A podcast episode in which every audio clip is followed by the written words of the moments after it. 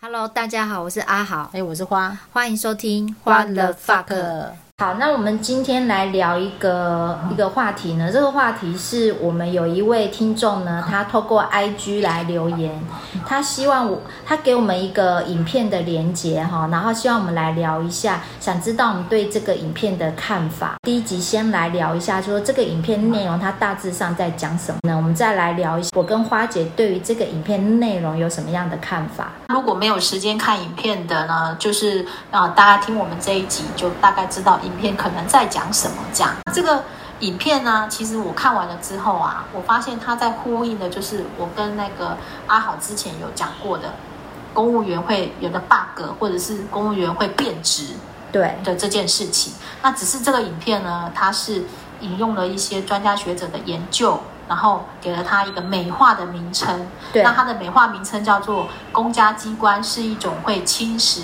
道德能力的职场环境”。对，对，对。那其中呢，越认真的公务员，他就会认知失调，选择离职。哦，像我们这种，或者是麻痹自己的道德感知能力，然后养成一些偏狭的道德观念。对，这些听起来有点专业。嗯，对啊，他现在这种说法就好专业。我们两个就讲的很白话，啊、就变直了嘛，太皮啊啦，对呀、啊，太皮啊咩。对，我们这种没办法派 k，我们就可能会选择辞职或者再再上吊，直到选择一个我们觉得能够认同的环境。对，但是他这个影片他分讲的很好，是他是引用在美国念书的一个论文，因为这个写论文的人，他们其实是有去做田野调查的。我们就是简单来说一下这影片大概讲什么。嗯、它里面讲了两个案例啊，对啊，然后第一个案例它就是在讲说，因为其实公务员呢，他是在执行法令，没错吧？对，但因为呢人力有限，嗯、所以就会变成说，很多公务员呢，他会有一些裁量权，选择性的去执法，好对，对谁执法，把资源分配给谁这样，嗯、然后看看现场的状况来决定他怎么去诠释这些法令。他举了一个例子，就是所谓的社工，他说，呃、社工的工作呢是要帮助游民脱游。嗯脱就是脱离的脱，脱离游民生活，对。对，没错，就是如何帮助他们脱游呢？返回就业市场，或者是让他们有自食其力的能力，对，对，然后就不再做这个街头生活，不会再进行街头生活这样。可是上级的一些主管啊，或者是民意呀、啊，他们可能在选举的时候，他们要求这些基层公务员要做什么？假性脱游，为了好看吗？对，他们下的指令就是说，我不管你用什么方法，嗯，你就是给把他游民变不见就对。我们常常其实哦，在不同业务也会遇到类似的要求，没错，没错，没错。这个部分我们在。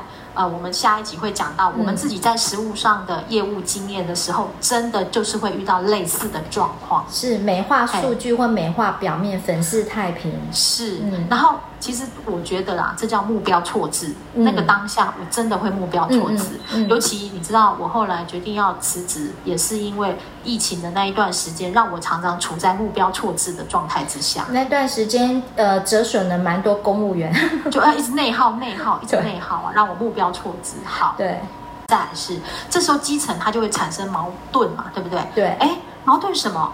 我要协助拖油，当成是我的这个社工的原则嘛，对，是我的工作啊，对，嘿，我的呃中心价值啊。可是呢，上面说我不管你怎么弄，你给我弄不见就对了，啊，他就变成了假性脱油嘛，对，所以这时候。要怎么达到目的？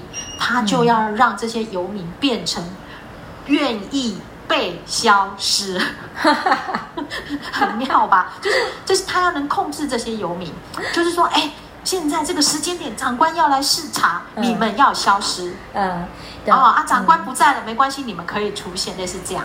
啊，但是但是就是说，他手上运用的资源变成他不是来协助拖油，而是用来没错控制这些游民。对，他变成是他手上的资源是来收编这些游民。对，比如说怎么收编？比如说有些游民需要上网，有些游民需要一点点钱买嗯、呃、鞋子，有些游民要买泡面啊，如何申请救济金？这时候这些。社工就不是在辅导他们，反而就变成在领导他们的这些老，变成他们的老大。对，什么时候他们就可以不见啊？什么时候他们就可以出现？听老大的话嘛，因为资源在老大身上嘛。对，所以基层公务员就会被困在这个很矛盾的工作目目标里面了。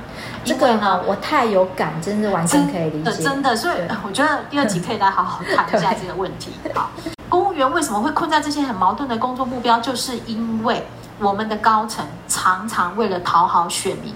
把不相容的政策目标塞到政策里面，这个也正是真的。对，确实，对我的职场生涯确实也常常遇到这种事。常常我们接收到讯息，就会觉得妈的，这怎么可能达得到？妈的，这也太莫名其妙了吧？对，没有错，太认同了吧？是不是？常常你心里有很多 OS，干这到底在干嘛？脑袋上头是有没有脑袋啊？类似这样子。是啊，因为他他是有脑袋的，他不是没脑袋。可是他他为了选票，他就变成他们把这些很矛盾的政策一起丢下来给你，对。然后呢，他不管你就让你想办法底层的人去解决。所以公务员常常就会处在这种心里面一直不断矛盾，不断矛盾，然后就会变成道德狭隘，嗯、要不然就是赤子。这里啊，我我真的不得不呼吁一下，就是说之前我们谈过说，其实所有的政治人物里面，就是算柯批吧。他就说，我们太多问题都是因为我们不敢说真话，像刚刚那个不相容的政策啊，这些人搞出来的，就是他们就，比如说被立委质询，被明代要求，被什么什么，他们就是完全都收纳进来。你其实可以直接说这不可行嘛，怎么样嘛？对，是啊，就不敢说真话。你知道今天，今天你不是才 PO 了一个柯 P，不是在 YouTube 上讲说那个。嗯他就侃侃而谈说，所谓的年改这件事情，对对，基本上就是违反信赖利益，他就是违法的，就没只有他敢讲真话。对啊，对呀、啊，对。但是问题是，我们的政府明明知道违法，嗯、明明知道他没有办法补这个坑，对对。那那我们可以想见哦，那些执行这件事情的那些机关的底层公务人员，他们该有多分裂？他们在考自己，他明明心里面觉得怎么对得起我的同胞，对，但是又觉得我必须要执行这件事，可是他自己自己也受害啊，对。对。嗯、没错，好，那他又讲到另外一个案例，这个案例也蛮有趣的，我觉得也就可能感同身受。嗯、他就是说，呃，有一些低收入户的审查员，因为低收入户要领钱嘛，一定要先经过审审查，一定也是基层公务员嘛。是啊，是啊。低收入户的审查员呢，因为他们的资讯是有限的，嗯、权限也很低，所以呢，他们就会跟那些民众说，那你要到不同的单位去调资料，你把资料都收集起来了以后，再来跟我申请。嗯嗯嗯，民众呢，他就必须要想办法到不同的机关去申请资料，他就是这个审查员需要的东西，这样。嗯，可是呢，我们的政府又有一个叫做审计单位，哦，它又是一条边嘛，中央审计又是很高嘛，中央审计单位。然后这个因为职等很高，嗯，他们呢就可以进出各种政府的资讯系统。嗯，真的。常常都会看到我们不知道的数据啊！对对对对对对对，嘿。然后呢，他们坐在办公室里面，透过这些资讯系统的交叉比对，嗯，然后再来纠正这个低收审查员说你哪边为什么资料没有对。哦，这个真的会哦，让基层公务员造成很大压力，因为我就怕下次又被你纠正，所以我只好怎么样？我就来为难民众啦。对，没错。嗯这这太矛盾了吧？那你为什么不把你的权利下放到低收审查员，让他可以进行资料比对呢？对啊，真的是这样子。反而是让，对啊，反而是让那个审查员、那个纠正的人有拥有这么大的权利，然后去纠正那一个要去核定的人。对，好，结果就变成了说。嗯呃，审查员他就对民众怀抱有敌意嘛，他就会觉得你就是来想跟我骗钱啊，因为都是你付的资料害我被审计单位纠正啊，对，他就会觉得你是要来诈欺呀。对，那审查员因为怕呢被那个审计单位查到疏漏，所以呢他就会开始为难民众。他就开始跟民众产生敌对，对啊，对啊。然后因为资讯又不开放给基层，结果基层就跟民众叠对叠，然后民众就要花精神不断的去列印啊，去调阅啊，这样子，然后又把这个权力给了官僚的另外一群人，然后去扮演猫抓老鼠，真的是很 奇怪，对啊，真的是很奇怪。没错，这就是政府，这就是我们的政府。对。然后呢，这个影片里面呢、啊，他就有讲到说这个。呃，调查这个学者嘛，就写论文这个学者，他就是有进行田野调查。那田野调查是什么？他必须自己去做公务员。然后呢，他自己还没有做公务员之前，嗯，他都会觉得说，哎，为什么你们公务员都对民众很冷淡呐？啊，回答都很机械啊，对对对对对，嘿。然后他就自己做了公务员之后，他自己说，他到职的第一天才几个小时，嗯，他发现，嗯，他的嘴里面。开始出现他以前最讨厌的那一些官腔的说法，然后他的脑袋会安慰他自己说，他说的这样一切都是 OK 的，很妙吧？对，所以公务员会变冷漠呢，是因为我们有高强度情绪跟道德的压力，还有高强度的认知失调，所以我们脑袋常常会出现矛盾的认知。就我们刚刚讲的目标错字嘛，对，没有办法忍受嘛。对，你想想看，低收审查员是要帮助这些低收户人人民能够顺利的申请到他应得到的补助，对，但是我却变成是。跟他产生敌对，我怕你，你要来害我。我本来是要帮助你，结果变成是，呃，我觉得你要来害我，你一定是来诈骗我。多，嘿，这些公务员为了让这些矛盾的认知呢，呃，就是要降低他对对我们自己心里产生的那种不愉快的感觉嘛，所以啊，他就会开始进行做调整，内心呐、啊、要做调整，嗯嗯。这时候呢，就会产生所谓的认知失调啊。如果没有认知失调啊，就会像我们这样受不了，我就辞职了。嗯，我觉得认知失调可能讲起来有一点就是太学术、太深奥啦。以我过去在教育局的例子，就是说，简单讲就不快乐。对，不快乐。对，但是你不快乐呢，你又不能辞职的时候，你要怎么办？你就只好啊，转换自己的想法，嗯，认为你现在所做的一切都是为了赚钱，都是正常就会窄化自己对你工作的认知啊。我的工作就是执行长官的命令呐，然后消化案件呐，其他都不是我该做的，就变成这样子。对，这也是为什么很多刚考上公务员的年轻人，他完全无法理解他的前辈。为什么都是用变成这个样子？对，就像以前你在学校不是有一个不干事的干事啊？对对对，一个礼拜可以休假个两三天。我相信他一定也是历经过类似这样的经历，才会走进这一步的。最后他达成了一个平衡，心理的平衡。他认为这样的做法达成了一个自己的平衡。对对对。那最后他会从行为来显现说，这样的做法他是对他来讲是他可以长久去去面对这个矛盾。对，然后继续完成这个工作，要不然他可能也会崩溃啊，进入神经病院。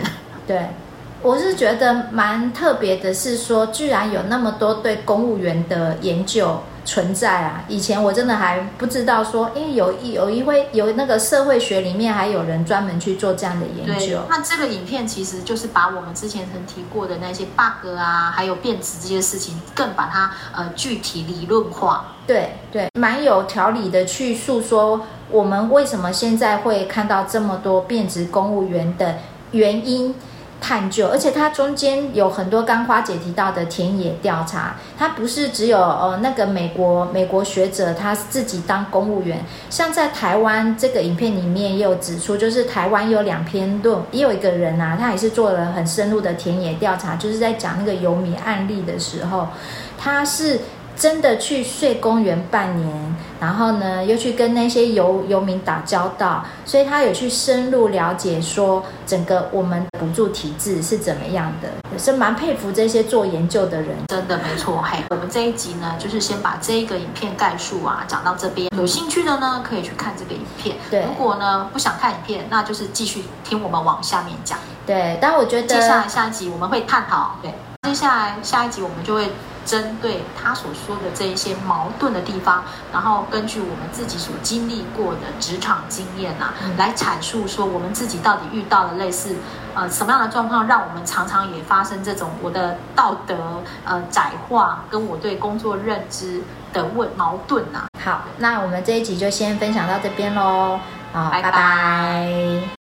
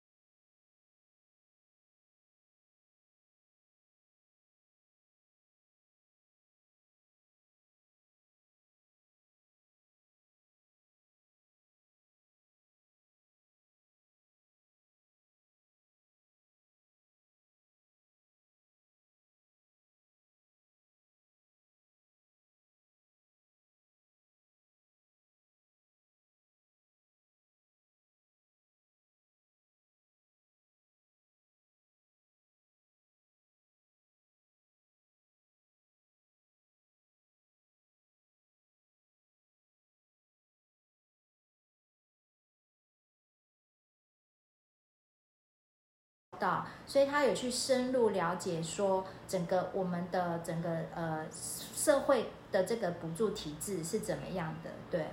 是蛮佩服这些做研究的人，真的真的没错。嘿，那我们这一集呢，就是先把这一个影片概述啊讲到这边。那有兴趣的呢，可以去看这个影片。对，如果呢不想看影片，那就是继续听我们往下面讲。对，但我觉得接下来下一集我们会探讨。对，对对对。那我会把这个影片连接呢，就会放在这个呃文章下面啊，呃，那大家有兴趣可以点进去看一下。是对。那接下来下一集我们就会。针对他所说的这一些矛盾的地方，然后根据我们自己所经历过的职场经验呐、啊，来阐述说我们自己到底遇到了类似呃什么样的状况，让我们常常也发生这种我的道德呃窄化跟我对工作认知的问矛盾呐、啊。对对对对，好，那我们这一集就先分享到这边喽，好，拜拜。拜拜。